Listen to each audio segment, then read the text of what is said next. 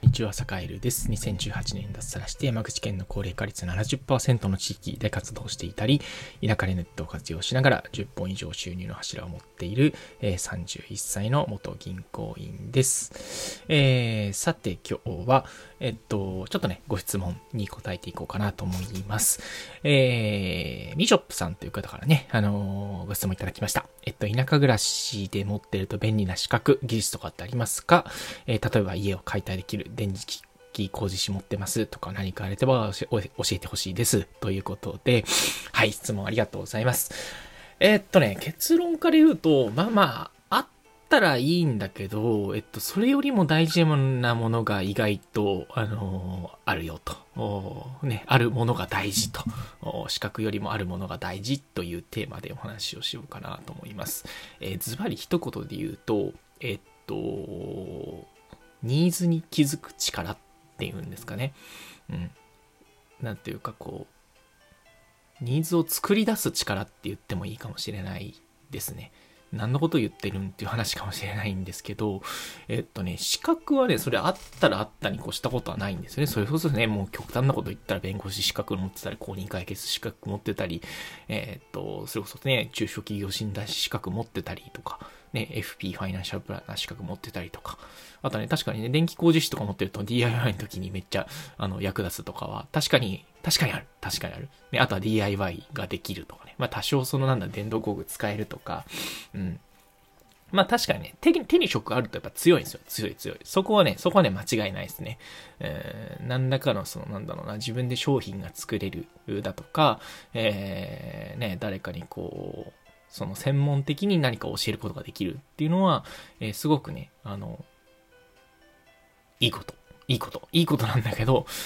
結局ね、でもそれだけだとね、あの、絶対稼げないですね。えっ、ー、と、なんでかっていうと、あの、堺は逆に別にね、そんな大した資格は持ってません。持ってないけど、えっと、まあ、そこそこ個人事業主としては、あの、しっかりこう、あの、日本の足で、日本の足というか10本ぐらいの足で、えー、田舎で立ってるんですけど、それはなんでかっていうと、えー、っとね、ちょっとした課題に気づけたりとか、それをこう仕事に変換する方法を知っているからあかなと思いますね。うんと、それは例えばなんだろうな、えっと、ちょっとしたお困りを、例えばなんだろう、ね、空き家の家具、ね、空き家の中空き上がるけど、えっと、それがまあね、ちょっと使えないっていう時に、まあ確かに電気工事士の資格持ってると、ね、それで電気工事とかできるけど、えー、それだけだとなんかこうね、ちょっと日当をもらってなんかこう、作業するみたいな、誰かに言われたことをやるみたいな、あの、ことで言うと、えっと、まあ確かにね、なんかこう、資格を持って、えー、その誰かの、ね、こうお願いされたことに対応していくっていうことはできるんだけど、それよりもなんかこう、自分で、あ、これやった方がいいんじゃないみたいな感じで企画をする。例えば、えっと、空き家で言えば、えー、ワークショップをやってみたりだとか、えー、あるいは、なんだろう、えー、ね、自力では片付けられないような空き家を、えもはやワークショップにしてみんなで片付けるっていうことを、えーまあ、それこそね、ちょっとこう、料金を取って体験として、えやってみるとかね、そういうこう、課題解決能力というか、あの、ちょっとしたね、こう、なんていうか、うん、目の前に転がっているチャンスに気づけるというか、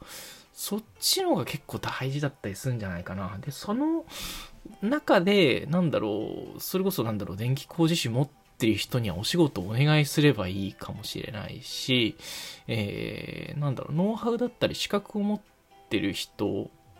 全部自分でやろうとしなくてもいいと思うんですよね。周りにできる人がいたらその人の力を借りて、えで、その上で、え自分が、あの、なんかこうね、うん、その地域に貢献できそうなことだったりだとか、えー、周りにいる自らの人の役に立ちそうなことっていうのをやっていくっていう方法も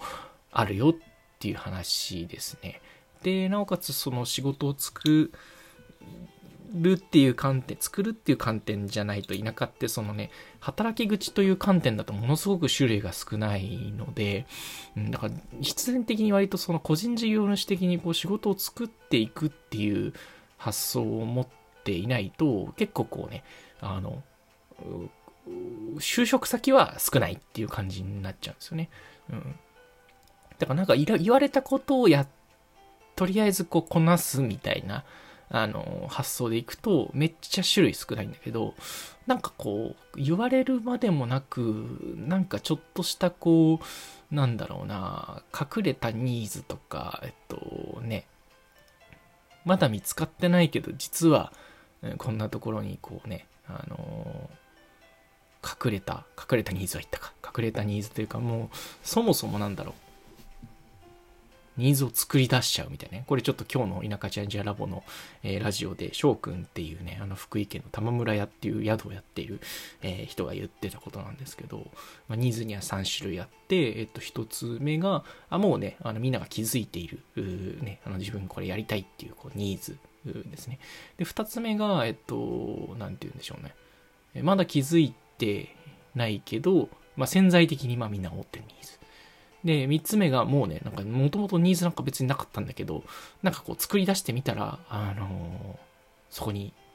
やってみたいっていう人が生まれたみたいなね、その3種類あるという話をね、今日してくれたんですけど、えー、だから2つ目と3つ目ですよね。あの、みんなが気づいてないニーズをいかに発掘できるかっていうところだったり、えっと、3つ目が、要はそもそもなんかこうね、例えばなんかもうその地域内に、えー、なんかね、宿とかなかったあけど、宿作ってみたら実はニーズがあったみたいなね、できたみたいなね。えー、なんか気づいてなかったっていうか、そもそもなかったんだけど、そこになんか作ってみたらあったみたいな。できたみたいな。そういうものっていうのをたくさん作り出せるっていうことになると、田舎でどんどん仕事ができていくっていうことになるので、どっちかっていうとね、そっちのは大事かなっていう感じですね。やっぱり地域の現場に、田舎で現場に入ってみると、本当に地域によってなんかこうね、そういう隠れたニーズ、あのまだ作り出せてないニーズっていうのが、あの必ずあるし、その、なんだろうな、そもそもなんだろう、まだないニーズみたいなものを作り出す時って結構ね、その地域にいる、周りにいる人の特性に応じてそれをね、こう考えていくっていうことをやって、まあ、要はチームメンバーで何ができるかっていうところから、あの、逆に考えるっていうね、ニーズとかも無視して、あの、今、あの、いるチームの中で何か、これがね、例えばね、あの、宿ができるんだったら宿やってもいいし、えワークショップできるんだったらワークショップやってもいいかもしれないし、なんかね、特産品販売ができるんだったらそれでもいいし、えそれこそ農業がね、あのできるんだったら農業でもいいかもしれないし、あのチームメンバーベースでこう逆算して、えっと、作っていくっていう方法もあるんですよね。っていう時に、なんか技術とか資格って、なんかどこから借り、どこかから借りてきたり、えっと、後付けでなんかこうね、あの、必要に迫られて、あの、なんだろう、取得するっていうのも結構ね、うん、あるんですよね。だからあらかじめなんかこう、取得しておくっっていうのも確かにね、まあ、大事っちゃ大事なんだけど、なんだろう、もう、なんか田舎暮らし考えてるんだったら現場に飛び込んで、その中でなんかこう、チームメンバーをこう見渡して、チームメンバーっていうのは周りにいる人とかね、馬が合う人とか、仲がいい人とかっていうのを見回してみて、まああの、なんかこの人にお願いお願いできたら、なんかできるなと。自分の得意な部分はこれだから、えー、ね、それこそ、うん、サカリの場合は、まあ、インターネット全般得意だし、えー、あとは、なんだろうな、うん結構その全体を見渡してその課題を発見する能力が得意だから、まあ、坂はそうやってね、お仕事をどんどん作って、えー、誰かにちょっとね、こう仕事を助けてもらいつつ、えっ、と、課題を解決することで、まあ、それがね、ちょっとこうね、あの、お金になっていくみたいな形を作って、てるんですけど、まあだからね、坂井はそういうことやってるから、まあ、あの、資格取るよりも、えっと、なんかそっちをやった方がいいよって話をしてるんですけど、まあもしかしたらね、その気質とかその人のタイプによっては、えー、もしかしたら場合によっては、まず資格を取った方がいいかもしれないんですけど、坂井の場合は、まあ資格とかね、技術っていうのは別に後からいくらでもつけられるから、まずはね、なんだろう、あのー、どこにニーズがあるのか、どこにニーズは作れるのかっていうことをちょっとね、あの、考えてみるっていう方が、えー、まあ、なんかこう、なんだかんだで近道かなっていう感じに思っているので、そんな話をちょっと今日してみました。はい。というわけで今日は、えー、資格よりも大切な〇〇というテーマでお話をしました。えー、まあ、ニーズを見つける力とでも言っておきましょうかね。はい。というわけで、えー、今日も良い一日をお過ごしください。それでは。